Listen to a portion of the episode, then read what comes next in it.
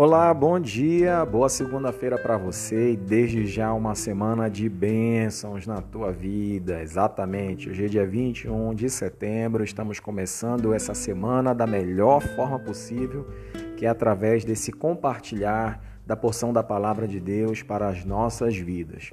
Que bom que esse áudio tem chegado até você, não sei de que forma, né? Se você tem, tem escutado por alguma plataforma de podcast, que é onde nós temos sempre a, as nossas reflexões, inclusive estudos da palavra, se, se mantém lá no nosso podcast, ou através do áudio de WhatsApp, que também é uma forma muito viável né, de encaminhar essa mensagem. Mas o bom é que, de uma certa forma, nós estamos juntos nessa manhã para iniciar essa semana da melhor forma.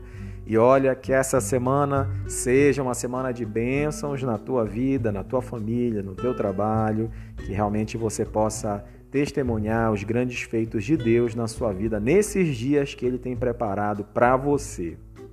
Tema de hoje, todo dia nós temos um tema especial. O tema de hoje fala assim: Pai, perdoa-lhes.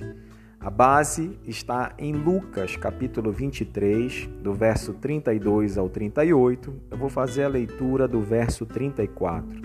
Contudo, Jesus dizia: Pai, perdoa-lhes, porque não sabem o que fazem. Jesus estava se referindo a não somente os soldados que o açoitaram, o despiram e também o humilharam no meio da população, mas de toda aquela população que escolheu por Jesus para que ele fosse morto e crucificado, sentenciado ao invés de Barrabás. Hoje pela manhã nós conversamos sobre isso. E foi destacado algo muito importante que deve ser trazido para nós como reflexão. É, o interessante é que Jesus, quando ele foi traído, e literalmente ele foi traído por um dos seus amigos, Judas Iscariotes, Jesus, quando ele foi traído, ele foi é, dentro dos interesses que os fariseus, que os escribas tinham, de que ele realmente fosse sentenciado e morto. Mas Jesus foi tremendamente injustiçado porque ele não havia cometido nenhum erro, nenhum crime, nenhum pecado.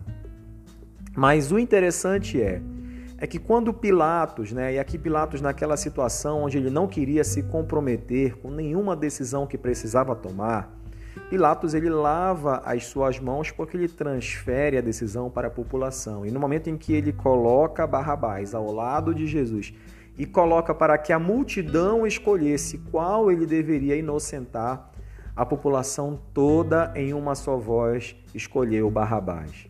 E quando Barrabás pergunta: E o que farei com este chamado Cristo?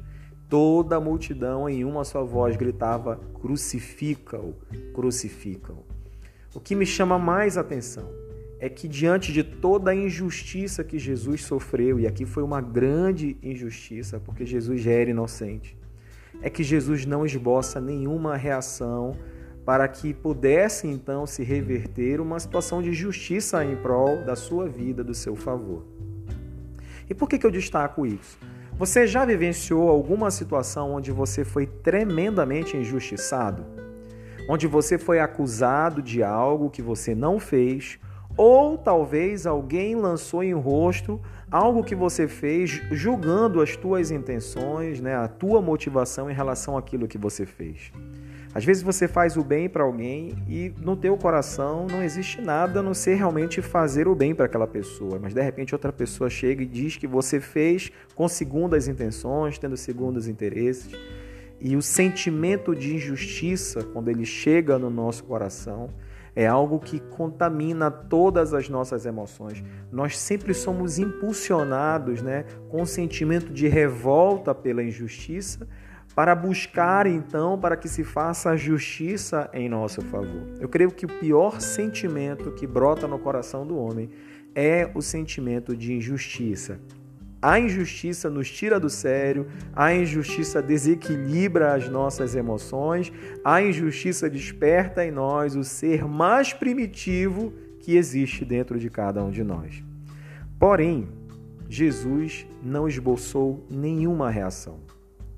Jesus ele não brigou pelas, por justiça, Jesus ele não se manifestou em sua defesa, ele simplesmente como uma ovelha muda diante dos seus tosqueadores, se assim ele se ele se manteve. E aí vem aquela questão: por que, que Jesus fez isso? Por que, que ele não brigou por justiça? Por que, que ele não se manifestou em sua defesa? Por que, que Jesus ele não expressou essa reação de revolta que todos nós temos quando nós somos tremendamente injustiçados? Porque existia algo que Jesus sabia e tudo isso era compartilhado entre ele e Deus. Deus havia revelado a Jesus qual era a sua vontade. E a vontade de Deus era que Jesus fosse tratado como Barrabás para que nós pudéssemos ser tratados como filhos. Barrabás representa eu, representa você, representa todos nós. Nós éramos para ter morrido naquela cruz, éramos nós para termos pago o escrito de dívida que era contra mim e que era contra você. Mas Jesus então, ele tomou as nossas dores o castigo que nos traz a paz estava sobre ele. Jesus sabia que era necessário morrer, que era necessário entregar a sua vida para que nós então pudéssemos ter vida e vida em abundância. A palavra de Deus diz lá em João 10 que ninguém, Jesus disse isso, ninguém tira a minha vida, mas eu mesmo a dou. Jesus ele não se manifestou porque ele sabia que ele precisava ocupar o lugar de Barrabás, para que Barrabás pudesse ter essa segunda chance de vida. E Barrabás representa eu e representa você. Esse é o amor de Deus. Esse é o amor de Cristo por cada um de nós. Nós precisamos a cada dia aprender mais sobre esse amor, porque o amor de Deus é algo que traz para nós uma nova visão de vida, uma maneira diferente de nos posicionarmos. E eu tenho certeza absoluta, o amor, ele lança fora todo o medo que nos trava. Que Deus abençoe a sua vida, que Deus abençoe essa semana, que você tenha uma semana, um dia de paz. Um grande abraço, até a próxima.